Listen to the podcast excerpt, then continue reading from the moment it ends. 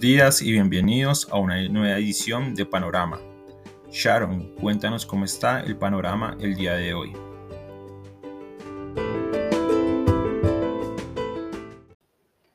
Muy buenos días para todos nuestros oyentes del podcast Panorama de Global Securities. El día de hoy amanecemos con un panorama indeciso y la noticia del día es esa sorpresa en la creación de empleo para el mes de julio en Estados Unidos que registró una tasa de desempleo que pasó de 5.9% a 5.4%. Principalmente este descenso se dio debido a una generación de empleo que alcanzó 943 mil puestos de trabajo durante el mes pasado, sorprendiendo al mercado entonces que esperaba un dato de 870 mil puestos y una tasa de desempleo de 5.7%. El día de ayer el Standard Poor's cerró muy cerca de un nuevo máximo histórico sobre los 4.429 puntos.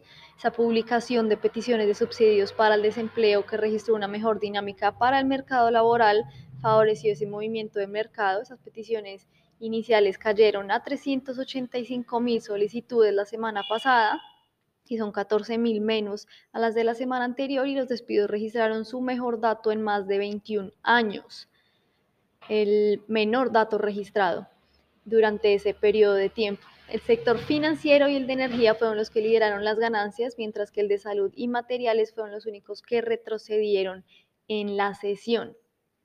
A pesar entonces de esta sorpresa en el mercado laboral, los futuros de Estados Unidos amanecen hoy estables y el catalizador de la semana continúan siendo los resultados corporativos del segundo trimestre del año que mantienen la fortaleza y han permitido el buen desempeño del mercado estadounidense. Entrando al mercado de divisas, tenemos un dólar que extendió las valorizaciones y se fortaleció con expectativas de ese buen reporte de empleo en Estados Unidos y que podría reducir el estímulo fiscal antes de lo esperado Avanzó entonces el dólar con respecto a sus pares y el día de hoy continúa fortaleciéndose, ubicando el índice de XY sobre los 92.5 puntos. Es un avance de 0.36% y es su mejor eh, registro de valorización en cerca de un mes. Así las monedas latinoamericanas avanzan, eh, avanzaron por segunda jornada consecutiva frente al dólar y el índice LASI mantuvo la estabilidad en la última sesión. A pesar de eso, todas las monedas de la región van en camino a registrar debilitamientos frente a este cierre, em, frente al dólar para el cierre de esta semana, siendo el peso colombiano y el peso chileno los más devaluados y que el día de hoy también extienden esas pérdidas.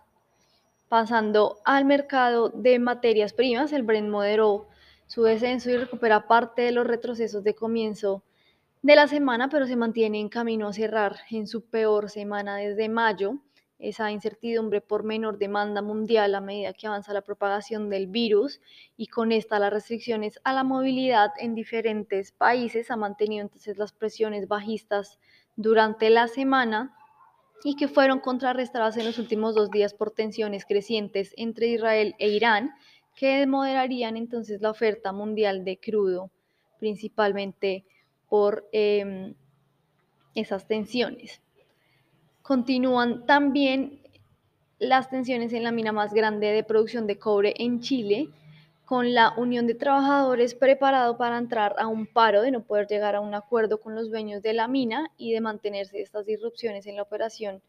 El cobre podría alcanzar entonces los 10 mil dólares por tonelada.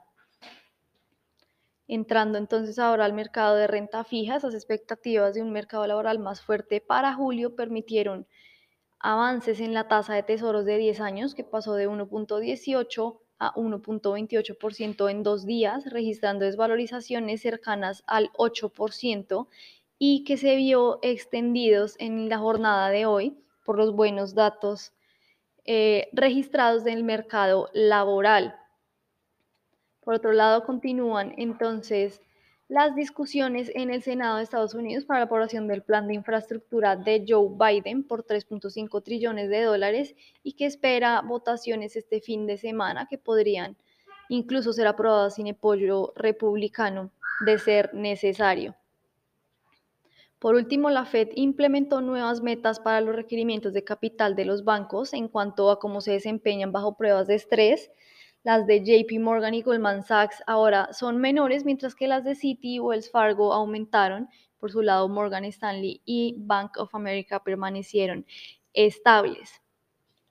Eso sería entonces todo por el panorama internacional. Recuerden unos futuros que amanecen sin mayor movimiento, bastante estables a pesar de esa buena dinámica registrada en el mercado laboral durante el mes de julio, unos tesoros que sí están presentando unas eh, fuertes presiones al alza debido a ese eh, posible menor estímulo por parte de la Reserva Federal y un dólar que continúa fortaleciéndose en el mundo, además de un petróleo que avanza recuperando algo de las pérdidas establecidas durante la semana. Los dejo entonces ahora con Santiago, con Daniel y con Marcela para conocer acerca del panorama nacional.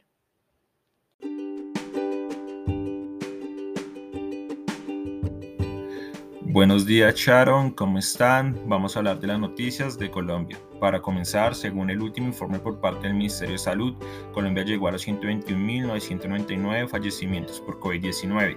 Asimismo, el país registró el día de ayer una disminución en 540 casos de COVID-19 en comparación al día anterior, siendo el nuevo número de contagios de 6.540 por lo cual el país registra por una semana consecutiva un número de contagios diarios por debajo de los 10.000.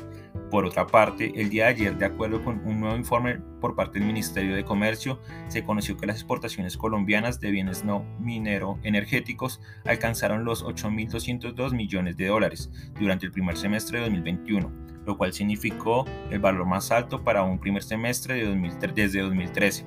También, de acuerdo al informe, las exportaciones de estos bienes en el mes de junio de 2021 aumentaron un 20,4% frente al mismo periodo de 2020. Entre los productos principales de exportación, con mayor, un mayor crecimiento en las ventas, se encuentran las flores con un crecimiento de 24,1%, seguido por el café con 13,7% y el banano cuya variación positiva fue del 0,9%. Asimismo, se conoció que el Ministerio de Comercio destinará 10 millones de dólares para apoyar la reactivación de 2.500 MIPIMES de diferentes sectores. Los recursos provienen de una cooperación con el gobierno de Emiratos Árabes Unidos y serán ejecutados durante los próximos 11 meses. Adicionalmente, el DANE presentó el dato de la inflación para el mes de julio, el cual se ubicó en 0,32%, muy lejos de las expectativas del mercado, que ubicaban el IPC con una variación del 0,004% para este periodo de referencia. La variación mensual se presentó principalmente por la variación de las divisiones de alojamiento, agua, electricidad, gas, combustible, restaurantes y hoteles, siendo los restaurantes y hoteles las divisiones que presentaron una mayor variación, la cual fue del 0,80%. Para terminar, ayer el gerente del Banco de la República, Leonardo Villar, dijo que el déficit en la cuenta corriente del país es demasiado alto, lo cual dificulta el mantenimiento de una política expansiva fuerte. Por tal, por tal, motivo, resaltó que se tienen que comenzar a mirar pronto unos ajustes de la tasa de interés graduales hacia el alza. Bueno, Santiago, cuéntanos cómo está el panorama del día de hoy de renta variable.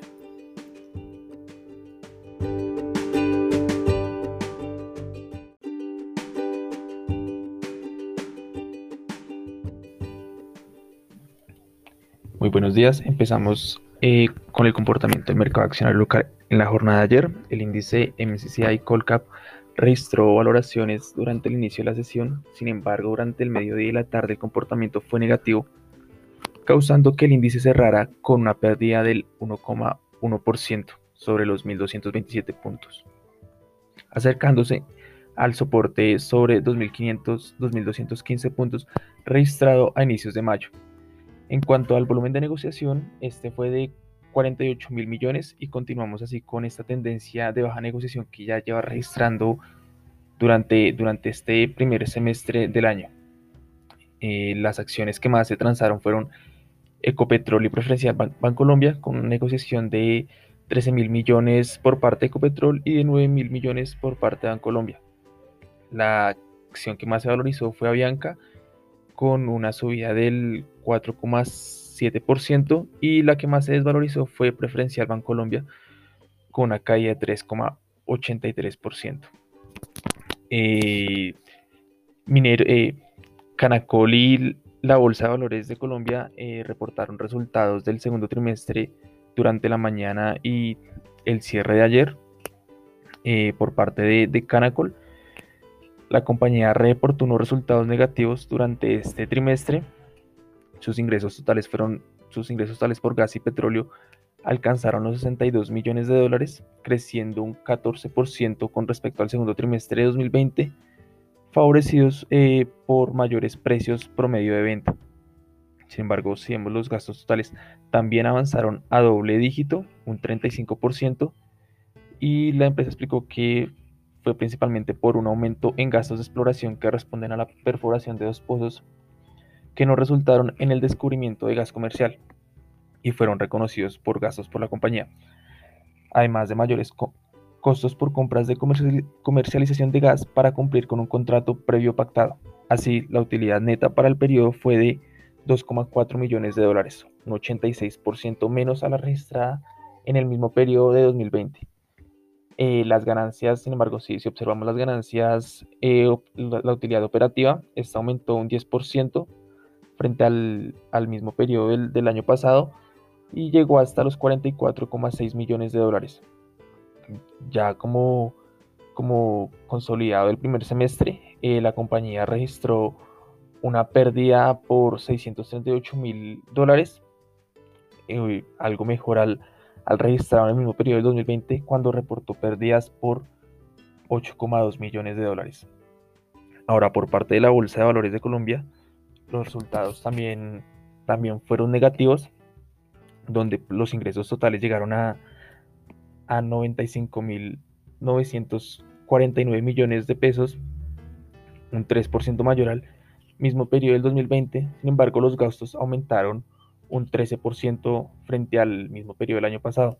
La compañía explicó que esto se debió a, qué se debió a, a un aumento en el gasto por previsiones y por la devaluación en el portafolio que ellos poseen en TES. El EBITDA registrado fue de 30.385 millones de pesos, un 11% menor en comparación a 2020, y el resultado final fue una utilidad de 18.724 millones, un 12% por debajo de la registrada en el segundo trimestre del, del 2021. En cuanto a noticias, tenemos que Mineros anunció que la Junta Directiva autorizó una capitalización en Mineros Rentista Chile, una subsidiaria ubicada en Chile. Y el aumento de capital para esta subsidiaria sería de 600 mil dólares. Y ya para finalizar, en cuanto a niveles técnicos, en preferencial Bancolombia tenemos que con esta caída registrada ayer sobre los 27.400 pesos, se acerca a un soporte registrado ya dos veces en, durante mayo, que se ubica sobre 27.200 pesos. Y durante la jornada podemos esperar que se mueva entre este rango, entre 28.000 y 27.200 pesos. Eso sería todo por renta variable. Que tengan un excelente día y los dejo con Marcela.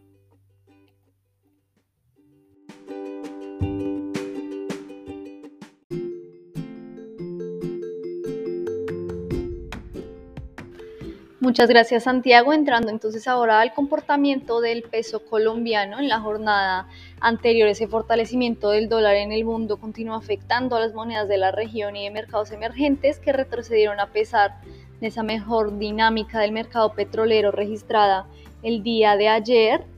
En Colombia entonces en la jornada anterior se negociaron cerca de 706 millones de dólares y continuó la evaluación operando por encima de los 3.900 pesos, cerrando en 3.918 pesos, que es un, debilitamiento de unos 15 pesos por dólar. Ya para el día de hoy, con ese dólar que mantiene su fortaleza tras ese buen dato de empleo en Estados Unidos, esperamos presiones alcistas en la moneda con resistencias en 3.925 y 3.943 y soportes en 3.900 y 3.891 pesos por dólar.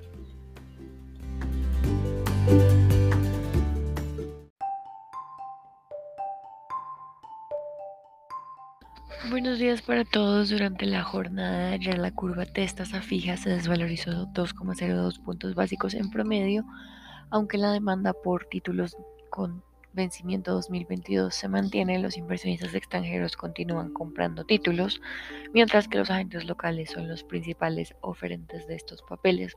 La curva TSUR se valorizó 2,39 puntos básicos con interés de agentes locales y extranjeros por títulos del segmento corto y largo. En el mercado se negociaron 2,6 billones de pesos distribuidos en 1,6 billones para el CEN y 0,7 billones para Master Trader. Con respecto a la deuda privada, se negociaron 104.310 millones de pesos, donde el 73% de las operaciones correspondieron a títulos con tasa de referencia IPC y el 27% restante a títulos con tasa de referencia tasa fija. El DANE dio a conocer el dato de inflación para julio de 2021 que sorprendió al alza y tuvo una variación mensual de 0,32% y una variación anual de 3,97%, cerca del rango meta del Banco de la República del 2 al 4%.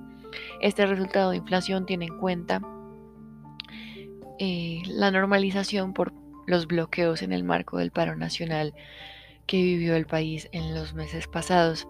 El comportamiento mensual del IPC de julio se explicó principalmente por la variación mensual de las divisiones de alojamiento, agua, electricidad, gas y otros combustibles y restaurantes y hoteles. Las mayores variaciones se presentaron en las divisiones de restaurantes y hoteles con 0,80%, alimentos y bebidas no alcohólicas en 0,38% y la división que presentó la mayor caída fue información y comunicaciones con menos 0,11%. El comportamiento anual del IPC total para julio se explicó principalmente por la variación anual de las divisiones de alimentos y bebidas no alcohólicas y alojamiento, agua, electricidad, gas y otros combustibles. De este modo, el panorama de inflación continúa acorde a la visión de la normalización de la política monetaria a partir de septiembre y se encuentra en línea con los argumentos presentados por dos de los miembros de la Junta Directiva del Banco de la República que en la reunión del mes pasado votaron por iniciar más pronto el proceso de alzas de tasas de interés. Hoy habrán subastas en operaciones de expansión que incluyen repos de 90 días por 13 billones de pesos y 31 días por un billón de pesos. El mercado internacional amanece hoy con las bolsas de Asia mixtas, Europa mixtas y los tesoros a 10 años de Estados Unidos amanecen en niveles de 1.25, por lo que en el mercado de renta fija local podría presentarse algún tipo de corrección durante la jornada. Este fue el panorama para el día de hoy, esperamos que tengan un buen día y un feliz fin de semana.